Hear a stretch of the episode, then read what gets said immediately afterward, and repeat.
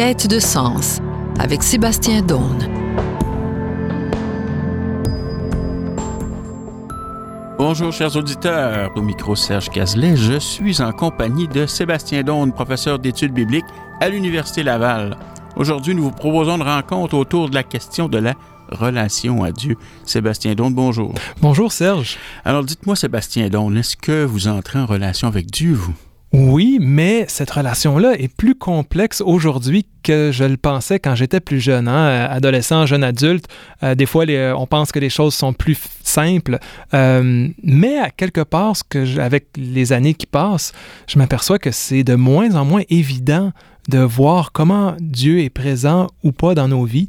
Et euh, en fait, moi, ce que j'aime, c'est surtout de peut-être regarder ça de, par en arrière, regarder, euh, faire une relecture, voir est-ce qu'il y avait quelque chose de Dieu dans tel événement, telle rencontre, alors qu'à une autre époque, bon, euh, j'étais peut-être plus, euh, c'était plus simple, Dieu était ici, il n'était pas là.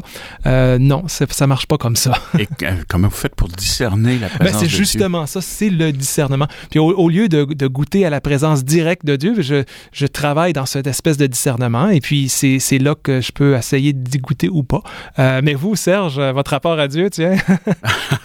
Quelle bonne question. Moi, je suis quelqu'un qui est euh, qui est très à l'écoute. Alors, lorsque je vis quelque chose, je, me mets euh, dans une situation de silence et d'écoute. Mm-hmm. Et c'est comme ça que euh, je viens à discerner la présence de Dieu. Je discerne aussi la présence de Dieu dans euh, je dirais, dans, dans, le regard mutuel qu'on se pose les uns les autres.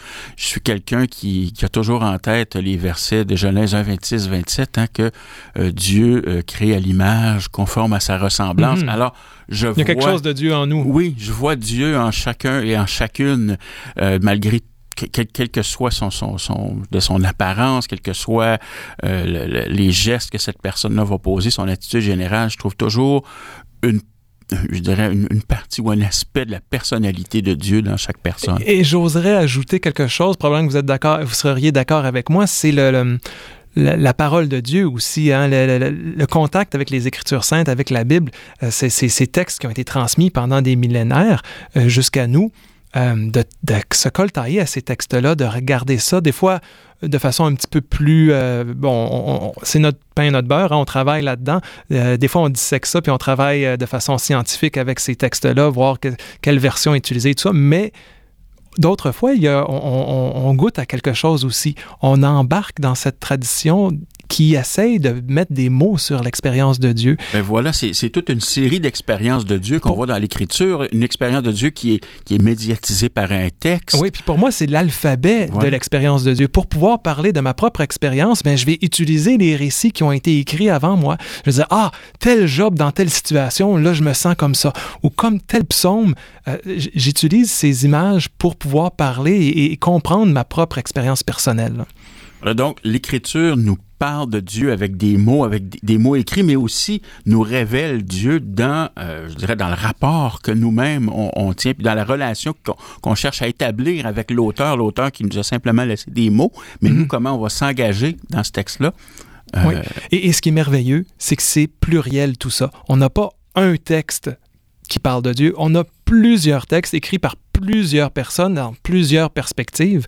Donc, euh, il y a plusieurs images de Dieu aussi et plusieurs types de relations qui peuvent se, se, se, faire. Hein. Plusieurs images de Dieu. Oui, ben écoute, autant on peut avoir des images féminines d'un Dieu qui, qui accouche de son peuple, puis qui souffre pour lui, qui lui, qui lui donne le, sein maternel pour qu'il apprenne à grandir, qui l'aide à marcher. Autant on peut avoir un Dieu qui, qui, qui a la, main levée avec un, un, sabre, puis qui va aller tuer les ennemis devant de de, son peuple, euh, ou même qui va, qui, qui, va avoir une pédagogie assez violente envers son propre peuple. Donc, on, on a tout d'un extrême à l'autre euh, et, et, au milieu aussi. Et bon, ce qui est particulier avec les chrétiens, c'est qu'on va dire, euh, bon, l'image que Jésus a portée de Dieu, euh, avec un accent sur la miséricorde, sur l'amour et tout ça, est peut-être plus intéressante que les autres, mais on a quand même gardé ces autres images-là. Donc, quand on, puis même dans les évangiles, il y a plusieurs images de Dieu aussi dans ces textes-là. Euh, certains, des fois, on n'est pas trop confortable avec ça, puis on met ça de côté. Un Dieu qui juge, c'est pas à la mode, mais c'est dans les textes aussi. Alors, c'est de voir comment est-ce que j'entre en relation avec ces différentes images de Dieu, et ça reste des images dans des textes. Hein. Euh, il y a une différence entre ce que les textes disent et la réalité, ce que Dieu serait.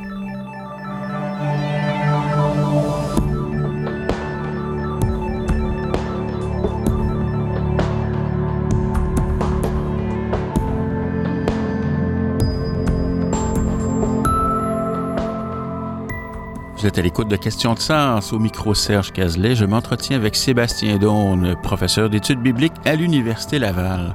Alors, Sébastien Daune, on parle aujourd'hui de la façon dont on peut entrer en relation avec Dieu. On dit qu'il y a différents rapports à Dieu dans la Bible.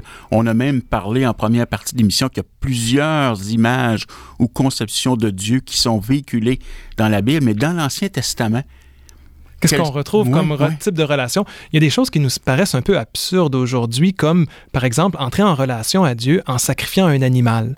Avez-vous déjà fait ça? Moi, non, et je, je, je, ne compte pas le faire. Mais pourtant, ça semble fondamental pour entrer en relation avec Dieu de lui offrir des sacrifices dans l'Ancien Testament. C'est une façon de faire. Mais il y a aussi euh, entrer en relation avec Dieu par un médiateur, par un prophète, par un Moïse qui, euh, qui, va amener la parole de Dieu au peuple. Euh, il va avoir aussi la figure du roi. Ça aussi, on est moins familier avec ça. Une espèce de, de, porte-parole, pas, pas juste un porte-parole. Il règne comme Dieu règne sur son peuple. Alors, c'est, dans le fond, c'est le représentant de Dieu. Euh, on n'a pas ça ici dans notre... Donc, on, on, se conçoit Dieu comme on conçoit un peu le politicien qui est en charge du pays. Oui, peut-être. Ça dépend du politicien qu'on a. Ça, hein? Et d'ailleurs, même dans les textes bibliques, les rois sont jamais parfaits parce qu'ils sont jamais à la hauteur de, de, de Dieu. Ils sont jamais aussi bons que ce qu'on voudrait qu'ils soient. Donc, il y a toutes sortes de façons d'entrer en relation avec Dieu. Il y a toutes sortes de façons d'en parler. Mais ces façons-là, se, ne se retrouve pas dans la littérature de la sagesse qu'on essaie de découvrir dans cette série d'émissions. Voilà, alors qu'est-ce que ces livres-là de sagesse nous racontent? Ben, ils nous racontent, euh, c'est toujours à partir de la perspective des êtres humains qui se posent des questions euh, et, et, qui essayent de regarder ce, ce, cette divinité-là et, et, et ça, ça, leur, ça les échappe un peu, mais bon, il y a des affaires euh, qui, qui reviennent, on, on, va en par parler. Moi, je pense qu'on peut regarder ça grosso modo euh, dans, dans, un regard plus traditionnel. Alors, il y a certains textes de la sagesse qui ont un regard plus traditionnel sur Dieu, d'autres qui ont un questionnement plus novateur. Peut-être qu'on pourrait commencer par les, les, les regards plus traditionnels. Euh, moi, celui je, du Siracide. Oui, je nous suggère de lire le, le, début de Siracide, chapitre 1, les versets 1 à 10. Euh, comme ça, c'est un beau texte. Je vais vous demander de le lire, Serge. Oui. Alors, toute sagesse vient du Seigneur. Avec lui, elle demeure à jamais. Le sable des mers, les gouttes de la pluie, les jours de l'éternité qui les dénombrera, qui les dénombrera. La hauteur du ciel, la largeur de la terre, la profondeur de l'abîme, qui les explorera? Avant toute chose, fut créée la sagesse de toute éternité, l'intelligence prudente. La racine de la sagesse, à qui fut-elle révélée? Ses accomplissements, qui les connaît? Un seul, un seul est sage, très redoutable, celui qui siège sur son trône. Le Seigneur lui-même l'a créé, il l'a vu et mesuré. Il l'a répandu sur toutes ses œuvres, en toute chair, selon sa largesse, et il l'a accordé, et il l'a accordé à ceux qui l'aiment lui. Alors ici, on a un poème sur la sagesse. Alors la littérature de la sagesse, c'est autour de cette démarche-là. En, en, hébreu, chorma, euh, sagesse, ben c'est peut-être plus large que le mot français. Euh, c'est l'univers est, est, ordonné, a été créé avec de la chorma, avec de la sagesse. Et cette quête de sagesse, ben c'est pas juste philosophique ou intellectuel. On regarde la nature ici, on a toute une, une genre de théologie de la création qui est là, et, dans cette nature qui nous entoure, on a comme un reflet du Créateur. Alors pour, entrer euh, en relation avec Dieu, il s'agit de mieux comprendre, connaître la largeur, de, la profondeur, tous les détails de cet univers qu'il a créé. Alors cette chorma nous entoure, à nous de la découvrir. Euh, c'est quand même intéressant. Puis, il y a toujours, c'est très fréquent dans la littérature de la sagesse d'avoir des liens avec la création, avec ce récit euh, qu'on a au début du livre de la Genèse. Ben, ben voilà, puis on nous dit ici que la sagesse fut créée avant toute chose. Oui, et, les chrétiens vont, vont aussi associer la, figure de Jésus-Christ à cette sagesse qui était là euh, au début de la création. Euh, donc, on, mais on ne mettra pas l'accent là-dessus aujourd'hui, mais il y a quelque chose de ça aussi, euh, parce qu'on va dire que bon, Jésus est aussi dans cette sagesse-là. Mais donc, la sagesse est là au début, puis elle est là encore aujourd'hui. Mais il y, a, une autre façon d'en parler tout de suite après, le, poème s'en va sur euh, une autre tangente, la crainte du Seigneur. Pouvez-vous nous lire ce passage-là? Oui, alors la crainte du Seigneur est gloire et fierté, joie et couronne d'allégresse. La crainte du Seigneur réjouit le cœur, donne joie, gaieté et longue vie. Pour qui craint le Seigneur, tout ira bien à la fin. Au jour de sa mort, il sera béni. Le commencement de la sagesse, c'est la crainte du Seigneur. Pour les fidèles, elle a été créée avec eux dans le sein maternel. Parmi les hommes, elle a fait son nid, fondation d'éternité, et leur descendance, elle restera fidèlement. Avec leur descendance, elle restera fidèlement.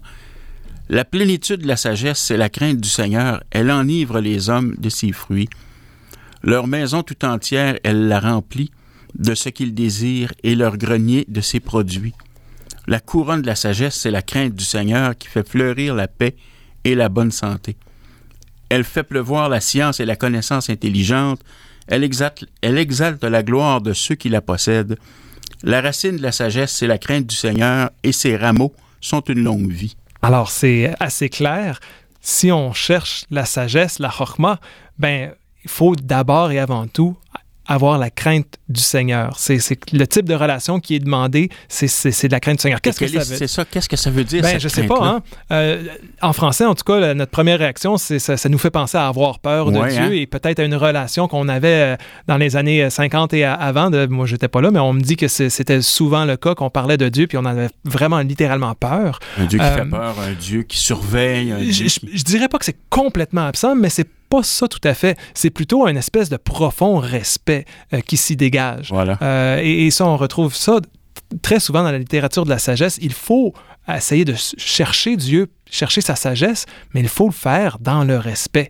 Et, à quelque part, il y a un avertissement. Hein, le verset 30 va finir par dire Ne t'élève pas toi-même de peur de tomber et d'attirer sur toi le déshonneur, car le Seigneur dévoilera tes secrets et t'humiliera au milieu de l'assemblée parce que tu n'es pas venu à la crainte du Seigneur et ton cœur est plein de ruses. Alors, moi, je prends ça comme un avertissement personnel. Hein.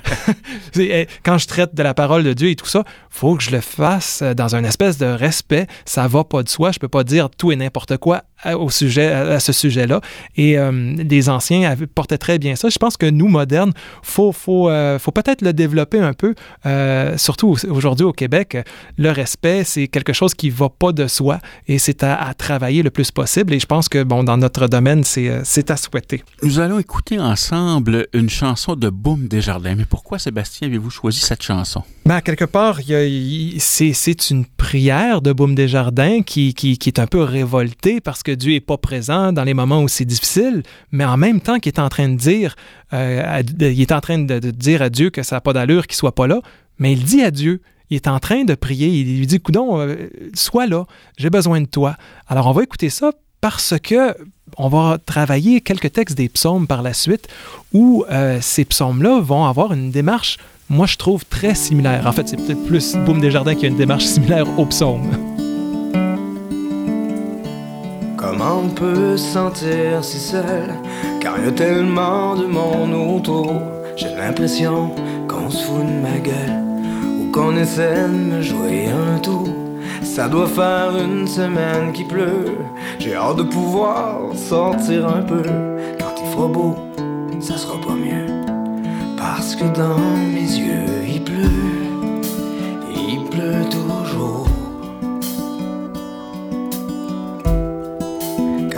plus d'amour. Dieu, t'es où, Dieu? C'est où tu te caches quand j'en arrache?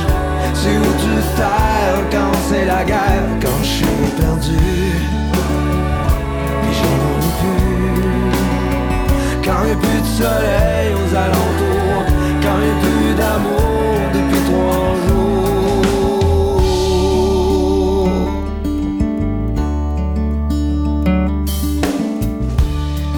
tout seul devant la télé. Je pense à ma blonde tout nue dans le lac, comme si c'était jamais rien passé. Comme si notre amour était intact. Pourtant, je souhaite pas de mal à personne. Mais c'est toujours sur moi que ça tombe. Comme d'habitude, je croyais tes paroles. De changer le majeur en bémol. Maintenant, il est trop tard. Pour y croire.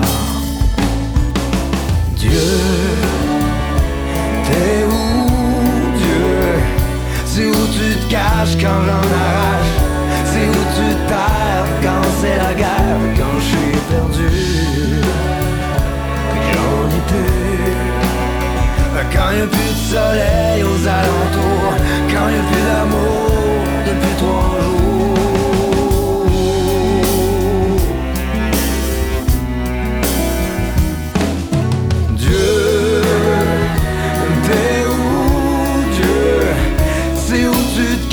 Quand j'en arrache?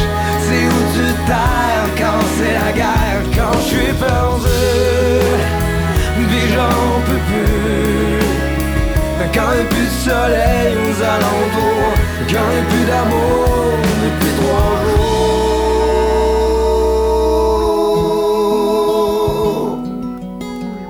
Pourquoi tu serais plus important que moi? Pourquoi tu ferais rien pour m'aider? Je prie à l'enfer que ça serait pas mieux.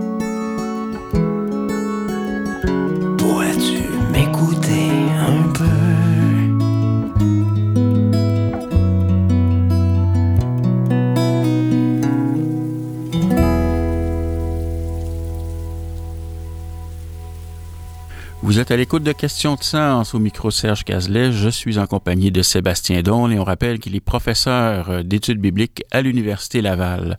Alors, Sébastien Donne, nous venons d'écouter la chanson Dieu de Baume Desjardins qui dit bien euh, un, qui, qui, décrit un rapport contemporain à Dieu qui est assez courant dans nos réalités contemporaines. Hein. On se tourne vers Dieu quand ça va mal. Oui, exact. Oui, puis on va dire qu'il est impuissant pour arrêter le mal. On se questionne sur la présence du mal. Oui, puis on n'en parle pas du tout quand ça va bien. Bon, Dieu, on n'a pas besoin de lui à ce moment-là, mais c'est ça. Quand ça va mal, on aurait besoin de lui. Puis en plus, il n'est pas là. Fait que là, c'est doublement, doublement pire. Mais ce que je trouve intéressant, c'est que cette chanson-là, elle est adressée à Dieu. Oui. Il, il, il, il, est en train de prier, de crier sa souffrance, de l'absence de Dieu. Ben, il dit à Dieu lui-même, Hey, comment ça se fait que tu es absent? Mais en lui disant ça, il est en train de lui dire à quelque part qu'il il, désire cette présence. Et, ce désir-là, pour moi, c'est prière. Et c'est quelque chose qu'on retrouve dans la tradition biblique. Je ne sais pas pour vous, c'est quel est votre psaume préféré, mais moi, mon psaume préféré, c'est un psaume justement où on parle de cette, espèce de désir de présence de Dieu qui n'est pas aussi évident qu'on qu qu pourrait le croire. Parce qu'il y a des textes bibliques où c'est très évident. Hein? Euh, dans le jardin de la Genèse, euh, pouf, Dieu apparaît avec, avec, sa grande barbe, puis il parle au personnage, et euh, c'est bon, c'est pas, pas si compliqué que ça. Mais il y a d'autres textes bibliques où, oups, on est beaucoup plus proche de notre, rapport qu'on a aujourd'hui, un rapport où euh, on aimerait ça que Dieu soit plus présent que ce soit plus facile d'entrer de, de, en relation avec lui, mais qu'au contraire, euh, la vie euh, étant ce qu'elle est, c'est pas évident d'entrer en relation avec lui et il faut, euh, faut, faut, voir qu'est-ce qu'on fait pour, par rapport à ça. Donc moi, je nous suggère de regarder le psaume 42. je crois, est-ce que c'est bien le psaume? Oui, 42. Oui, c'est ça. On pose la question. Biche. Ben oui, pouvez-vous pouvez nous, lire le, le, début de ce psaume-là au moins? Alors, vous voulez que je lise de, à partir de quel... Euh, du, du, début? Du début jusqu'au verset... Jusqu'à temps qu'on voit que c'est plus important. Oh, parfait.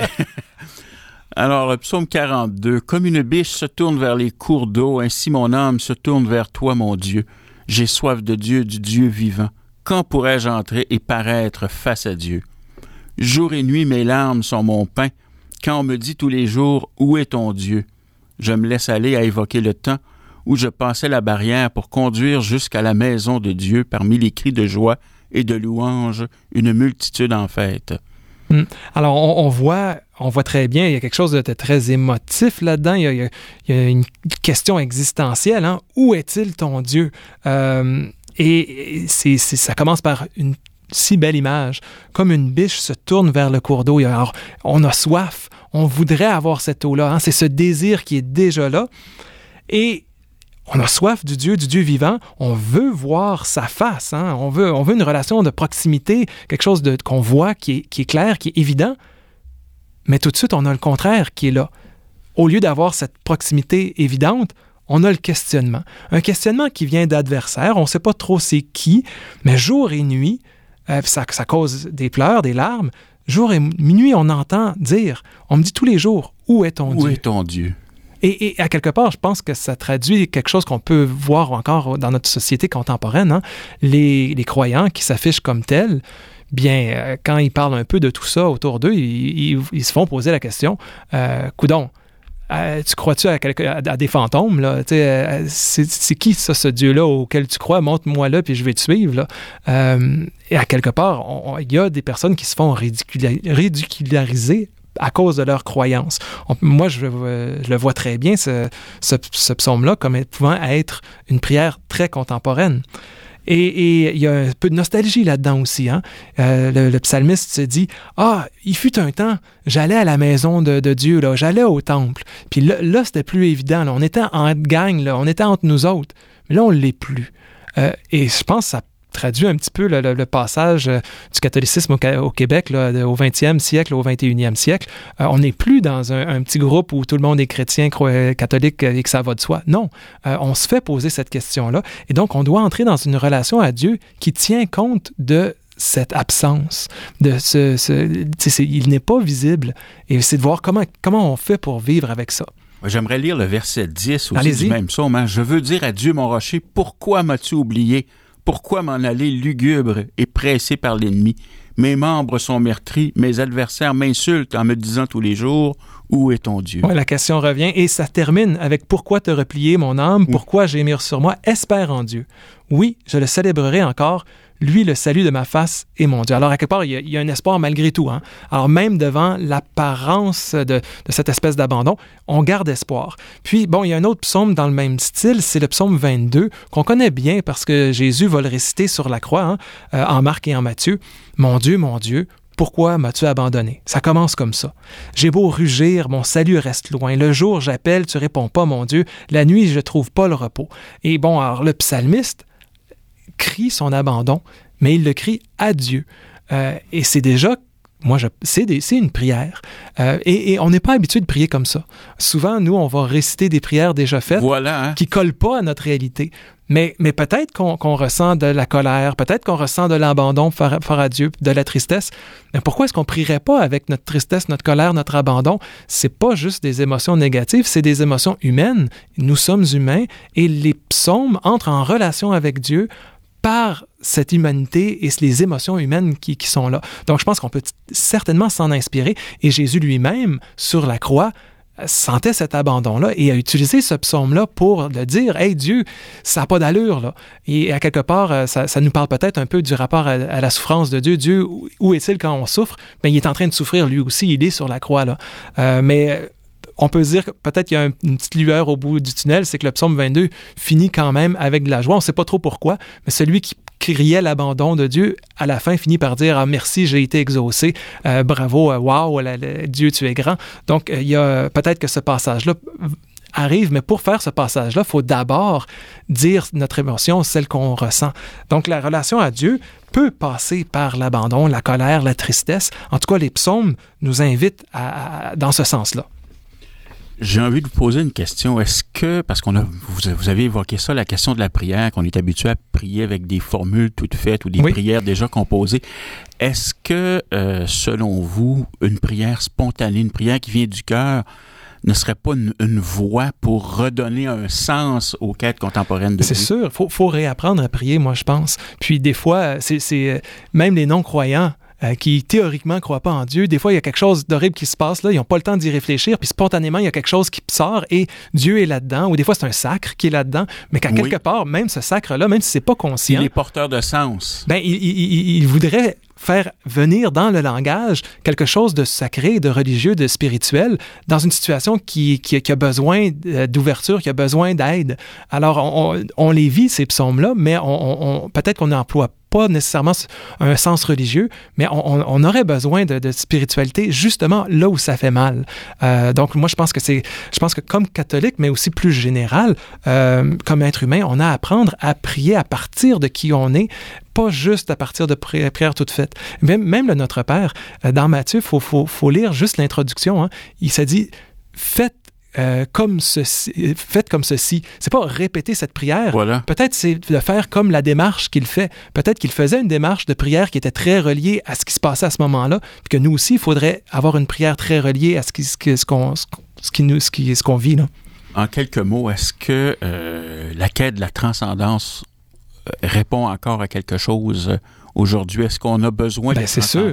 Euh, dans la vie de tous les jours, si, si c'est juste métro, boulot, dodo, à quoi ça sert la vie? À quelque part, moi, j'ai besoin de respiration, d'ouverture, de, de souffle, de vie. Et, et pour pouvoir vivre, pour goûter pleinement cette vie-là, je me mets sur le, le dos de géants. Euh, c'est ces auteurs, ces textes, ces, ces, ces communautés qui ont porté la, la parole de Dieu jusqu'à nous.